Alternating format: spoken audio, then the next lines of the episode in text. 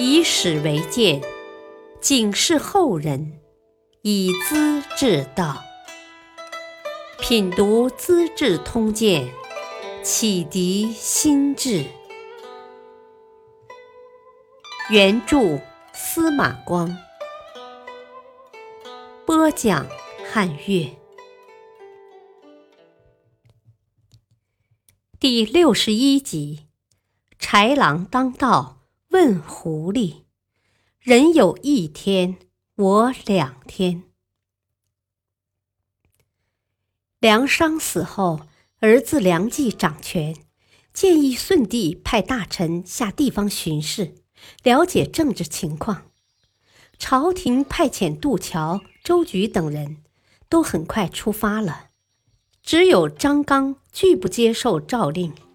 他驾着马车走到洛阳县的都亭，解下马鞍，把大车的轮子拆下来，埋在亭边的土坑里，表示抗议。他验赠梁冀一帮人专制横暴，不禁愤怒的大骂。豺狼当道，安问狐狸？他是说猛兽在大道上横冲直撞，没人敢管，那些狐狸和兔子还值得大惊小怪吗？他转回朝廷，就告了大将军梁冀一状，自然不会有结果。梁冀十分憎恨张刚，当时广陵人张英聚集好几万人造反。没人能治得住，梁冀立刻调张刚去当广陵太守，看他怎么办。张刚带着十几名随从，直抵张英的城堡门边，停了下来。张英大惊，赶快关紧营门。太守站在门外，亲自喊话：“我奉皇帝诏命，特地来见张寨主说话，请开门吧。”张英见太守的态度很诚恳，打开营门，亲自走到张刚面前，施礼致敬。张刚把他邀到军营里，摆好酒席，请他上座，然后说开了心里话：“诸位聚众闹事，也是迫不得已的。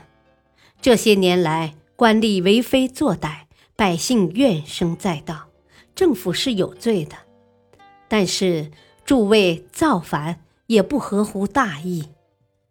皇帝仁爱，愿意用恩德感化叛乱，特叫我来说清道理。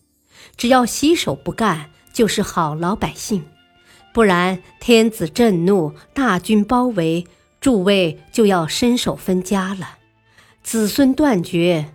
可是。转祸为福，也就在今天，还望诸位三思。张英等人听了，感动得热泪满面，连连赔罪。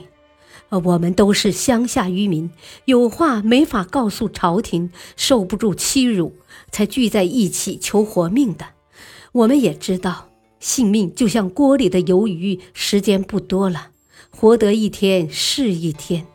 现在听太守的开导，我们明白，今天就是新生的日子。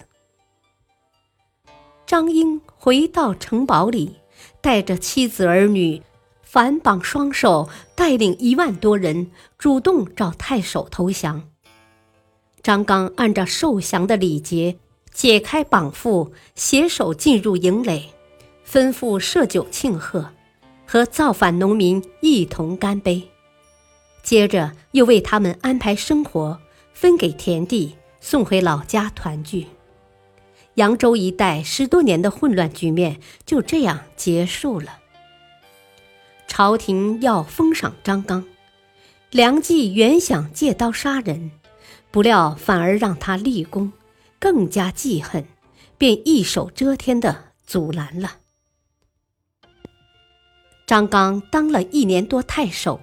不幸因病去世，张英带领五百多人披麻戴孝，从广陵出发，一直把灵柩送回张刚的故乡蜀郡前围，东西三千多里水路，来回半年时间，该是何等的虔诚！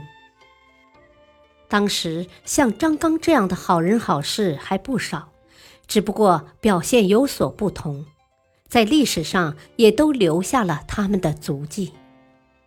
苏张是晋州刺史，有位老朋友当清河郡太守，也是他的下级。苏张例行巡视，得知太守有贪污行为，决定揭发处理。